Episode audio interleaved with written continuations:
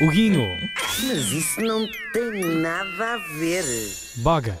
Pois é, bichitos, hoje ao longo da nossa emissão, como já estamos fartos de ouvir, vamos falar de namorados. E por causa disso, para não ter nada a ver, vou falar precisamente do contrário. O contrário. Uhum. Das pessoas que escolhem voluntariamente estar sozinhas. Portanto, não é o caso dos nossos ouvintes.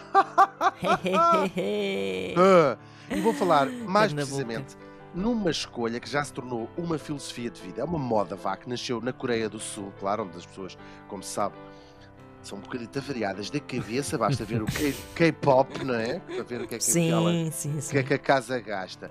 Isto é uma filosofia chamada Onjok, literalmente a tribo dos solitários. É um conceito que vai muito para além de estar simplesmente, ou de morar simplesmente sozinho. São pessoas, quase sempre jovens, que escolhem fazer sozinhas as coisas que a maior parte das outras pessoas fazem acompanhadas. Por exemplo, almoçar ou jantar. E foram abrindo uma pilha de restaurantes especificamente eh, para estas pessoas. É um conceito chamado Ah, Onbap. Muito engraçado. São mesas só com um lugar, pois, que giro. só com um lugar. Ah, Às vezes tem umas divisórias para maior privacidade, todas elas têm uma tomadazinha na, na parede para carregar os seus telefonezinhos, os seus Ah. iPads. Então, e uma pessoa diz assim: olha, uma dose eh, dá para dividir. Exatamente, meia, queria meia, Nesse caso, meia não de dá para dividir. meia de bibimbap, que é uma coisa muito. é um bitoque coreano. Maravilhoso, é um dos meus pratos Hum. favoritos. Bibimbap, acho que é assim que se diz. Bom, não interessa. Eu digo sempre assim: olha, é aquele, é o, é o combinado ali. 37. Bom, são mesas individuais, dizia eu. Agora, a graça é que as pessoas lá comem com os seus pensamentos, mas a maior diferença é que nestes restaurantes ninguém fica a olhar para o vizinho do lado. As pessoas estão verdadeiramente. Como, se as outras pessoas não existissem. Não, Hum. é, aquela, não é a mesma coisa que ir a um, a um restaurante onde estão coisas assim. Olha aquela sozinha, também deve ter mau feitio, querido. Bom.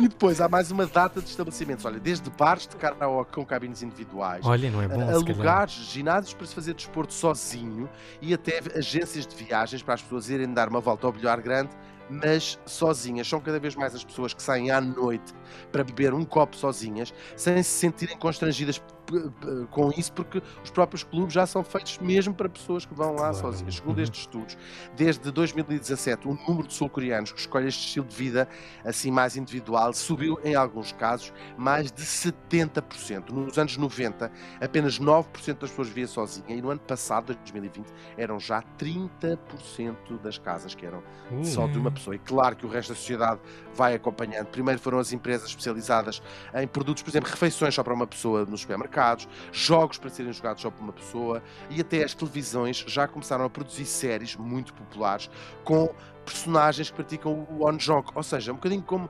ah, as novelas cá às vezes põem o, o windsurfer, não sei o quê, o que for uma moda na altura, né? para, Uhum.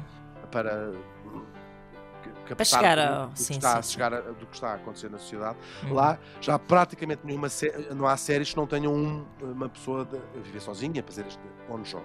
E é um mercado muito apetecível, porque estes solitários têm bastante mais rendimento disponível e têm padrões de consumo muito particulares. Quase sempre fazem compras online ah, e têm ma- mais dinheiro disponível porque há uma série de, de- de circunstâncias. Compram menos eh, móveis para, para casa, por exemplo. Uhum. Há uma série de, de compras de supermercado que não fazem. Bom, são variadas as explicações sociológicas para esta mudança, que é muito drástica. A sociedade eh, sul-coreana tradicionalmente centrada na família, só que os jovens deixaram de se rever no modelo dos pais, que era o quê? Trabalhar.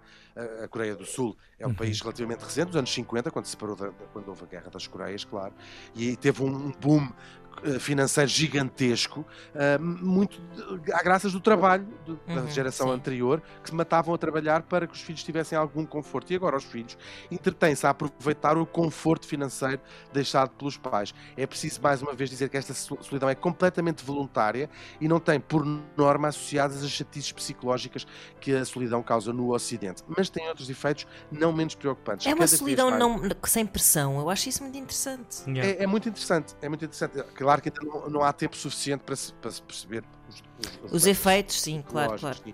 Mas os Claro. danos- uma das coisas que já se consegue perceber é eh, como estes jovens escolhem também não ter relações amorosas, porque acham uma chatice que consome imenso tempo. ah, assim, a Coreia do Sul é atualmente dos países com as mais baixa taxa de natalidade do mundo, Claro. depois claro. do Vaticano e do Mónaco. Pronto, Por tinha que razões meter. diferentes. Pequenino. Ah, não Ai, vou isso é o melhor estudo de sempre. o estudo mais fácil de fazer de sempre. Sim, porque eu fui, fui procurar e de facto o Japão e a Coreia do Sul são os países a sério. Sim, sim, sim. Que me perdoem os outros, porque ah, antes da lista está o Vaticano, Mónaco, Andorra, enfim, países que são basicamente um circo. Bom, sina... são sinais dos tempos, não é? Esta individualidade não para de crescer e a pandemia só veio dar ainda mais um empurrão. Uhum. Se é uma coisa boa viver esta solidão sem complexos, ou se é uma coisa má, cabe a cada um decidir. Sozinho, num restaurante, com um prato de ramen à sua frente. Isso mesmo. E como, exatamente. Como diz? Na vossa vida. Como disse o grande poeta W.H. Auden, nós estamos no mundo para ajudar os outros. Agora, o que é que os outros andam cá a fazer? Isso é que eu já não sei bom. Mas isso não tem nada a ver. É ótimo. Espetacular citação.